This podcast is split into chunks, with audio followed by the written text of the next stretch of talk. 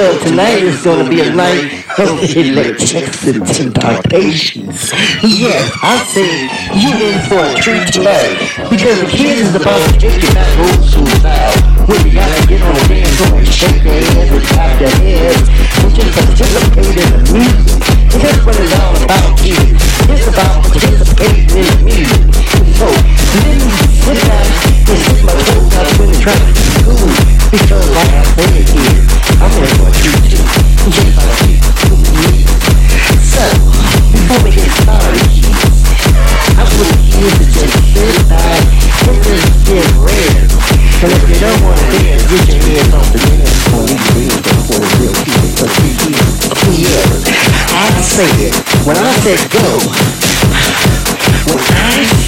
go, want the kids to put their hands together and clap. You know what I'm? Because this is the way we to do it in the old school